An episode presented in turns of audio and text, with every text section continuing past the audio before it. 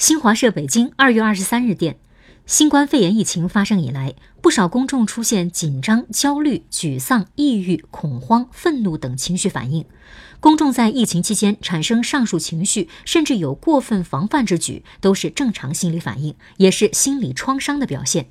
国家卫健委医疗专家组成员、北京大学第六医院教授、心理卫生学家马红说：“我们要学会接纳这些情绪反应，并积极寻求心理支持。”马红介绍，自2020年2月1日以来，全国开通免费心理援助热线448条，为一线医务人员开通11条心理援助专线和七个心理网络平台，24小时接听一线医务人员咨询。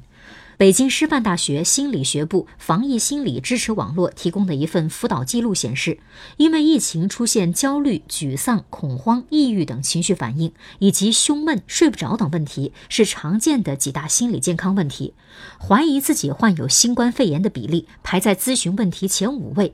武汉市精神卫生中心一条开通二十四年的热线，近日有九成以上咨询与疫情相关。健康人群超过心理精神病患成为来电者的主体。马红提出，应对突发公共卫生事件与应对日常心理咨询不同，一方面需要靠前服务，主动提供心理支持；另一方面，不仅需要专业的心理咨询机构，更取决于决策者的表现、社会各方面的互助。在决策者方面，每个政策的出台都要尽量人性化。一个暖心的政策，往往胜过心理热线接听者耐心劝说几百句。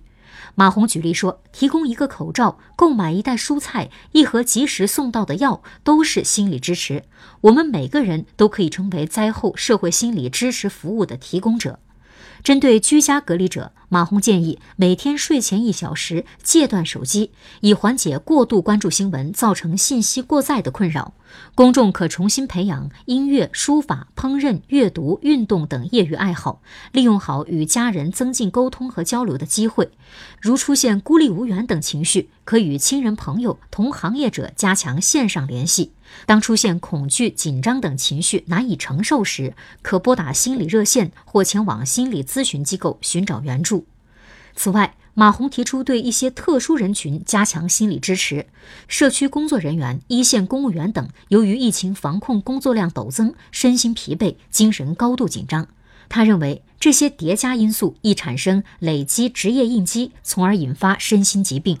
作为抗击新冠肺炎疫情的第二条战线。马红建议将心理支持体系与公共卫生管理体系协调起来，加强疫后心理危机干预的专项研究，同时做好疫后分级心理干预，针对家庭、社区、社会等不同层面开展至少一年的精神卫生保健服务。